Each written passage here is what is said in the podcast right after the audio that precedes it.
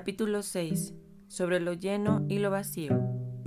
Los que anticipan, se preparan, llegan primero al campo de batalla y esperan al adversario, están en posición descansada.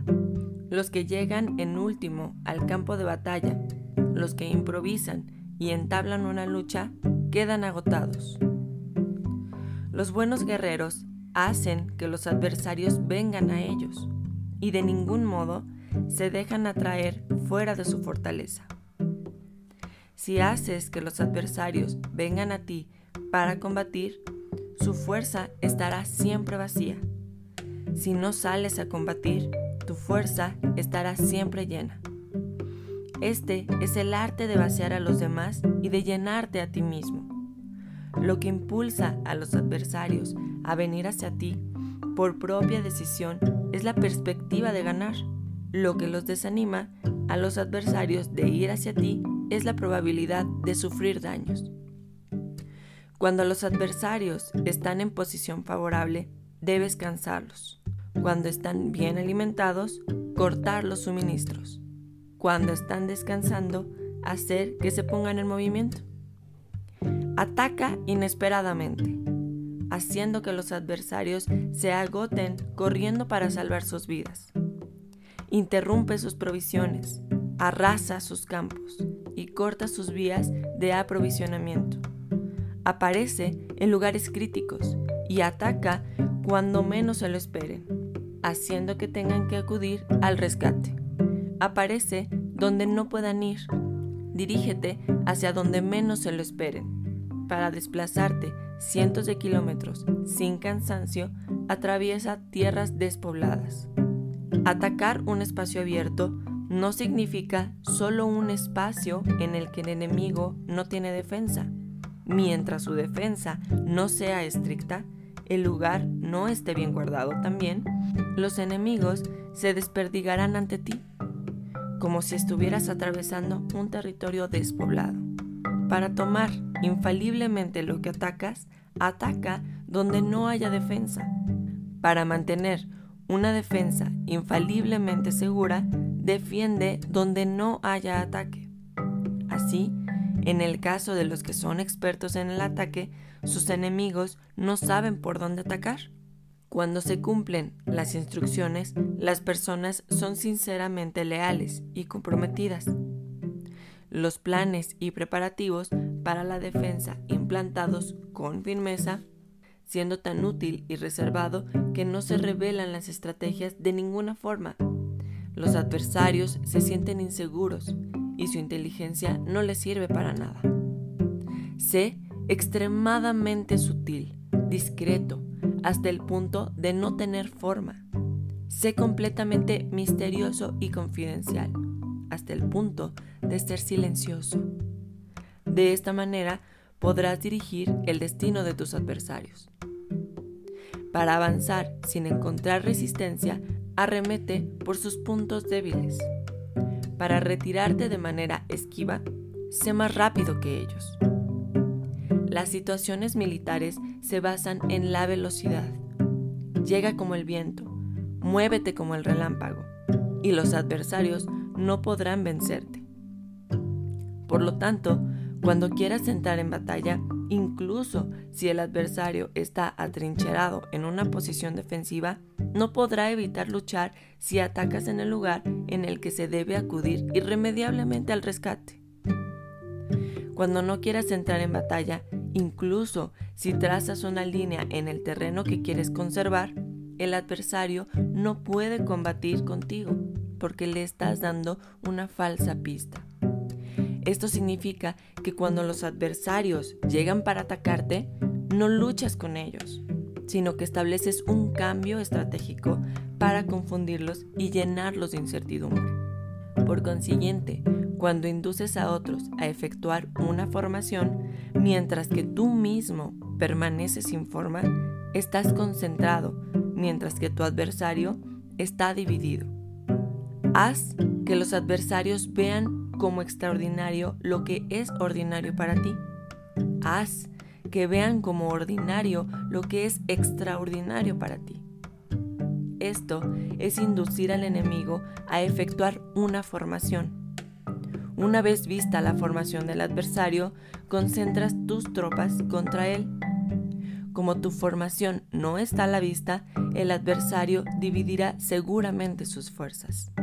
Cuando estás concentrado formando una sola fuerza, mientras que el enemigo está dividido en 10, estás atacando a una concentración de 1 contra 10. Así que tus fuerzas superan las suyas. Si puedes atacar a unos pocos soldados con muchos, diezmarás el número de tus adversarios. Cuando estás fuertemente atrincherado, te has hecho fuerte tras buenas barricadas y no dejas filtrar ninguna información sobre tus fuerzas. Sal sin información precisa, ataca y conquista de manera incontenible. No han de conocer dónde piensas librar la batalla, porque cuando no se conoce, el enemigo destaca muchos puestos de vigilancia, y en el momento en el que se establecen numerosos puestos, solo tienes que combatir contra pequeñas unidades. Así pues, cuando su vanguardia está preparada, su retaguardia es defectuosa. Y cuando su retaguardia está preparada, su vanguardia presenta puntos débiles. Las preparaciones de su ala derecha significarán carencia de su ala izquierda. Las preparaciones por todas partes significará ser vulnerable por todas partes. Esto significa que cuando las tropas están de guardia en muchos lugares, están forzosamente desperdigadas en pequeñas unidades. Cuando se dispone de pocos soldados, se está a la defensiva contra el adversario, el que dispone de muchos. Hace que el enemigo tenga que defenderse. Cuantas más defensas induces a adoptar a tu enemigo, más debilitado quedará.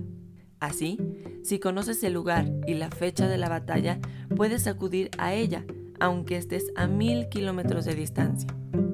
Si no conoces el lugar y la fecha de la batalla, conoces entonces tu flanco izquierdo que no puede salvar al derecho. Tu vanguardia no puede salvar a tu retaguardia. Y tu retaguardia no puede salvar a tu vanguardia, ni siquiera en un territorio de pocas decenas de kilómetros. Si tienes muchas más tropas que los demás, ¿cómo puede ayudarte este factor para obtener la victoria? Si no conoces el lugar y la fecha de la batalla, aunque tus tropas sean más numerosas que las de ellos, ¿cómo puedes saber si vas a ganar o a perder? Así pues, se dice que la victoria puede ser creada. Si haces que los adversarios no sepan el lugar y la fecha de la batalla, siempre puedes vencer. Incluso si los enemigos son numerosos, puede hacerse que no entren en combate. Por tanto, haz que tu valoración sobre ellos para averiguar sus planes y determinar qué estrategia puede tener éxito y cuál no, incítalos a la acción para descubrir cuál es el esquema general de sus movimientos y descansa. Haz algo por o en contra de ellos para su atención, de manera que puedas descubrir sus hábitos de comportamiento, de ataque y de defensa. Indúcelos a adoptar formaciones específicas para conocer sus puntos flacos. Esto significa utilizar muchos métodos para confundir y perturbar al enemigo con el objetivo de observar sus formas de respuesta hacia ti. Después de haberlas observado, actúas en consecuencia, de manera que puedes saber qué clase de situaciones significan vida y cuáles significan muerte. Pruébalos para averiguar sus puntos fuertes y sus puntos débiles. Por lo tanto, el punto final de la formación de un ejército es llegar a la no forma. Cuando no tienes forma, los informadores no pueden descubrir nada ya que la información no puede crear una estrategia. Una vez que no tienes forma perceptible, no dejas huellas que puedan ser seguidas. Los informadores no encuentran ninguna grieta por donde mirar y los que están a cargo de la planificación no pueden establecer ningún plan realizable. La victoria sobre multitudes mediante formaciones precisas debe ser desconocida por las multitudes. Todo el mundo conoce la forma mediante la que resultó vencedor, pero nadie conoce la forma mediante la cual se aseguró de la victoria. En consecuencia, la victoria en la guerra no es repetitiva, sino que se adapta a su forma continuamente. Determinar los cambios apropiados significa no repetir las estrategias previas para obtener la victoria. Para lograrla, puedo adaptarme desde el principio a cualquier formación que los adversarios puedan adoptar. Las formaciones son como el agua. La naturaleza del agua es evitar lo alto e ir hacia abajo. La naturaleza de los ejércitos es evitar lo lleno y atacar lo vacío. El flujo del agua está determinado por la tierra. La victoria viene determinada por el adversario. Así pues, un ejército no tiene formación constante, lo mismo que el agua no tiene forma constante. Se llama genio a la capacidad de obtener la victoria cambiando y adaptándose según el enemigo. Análisis del capítulo. Tu vida es una suma de tareas a realizar para lograr un resultado.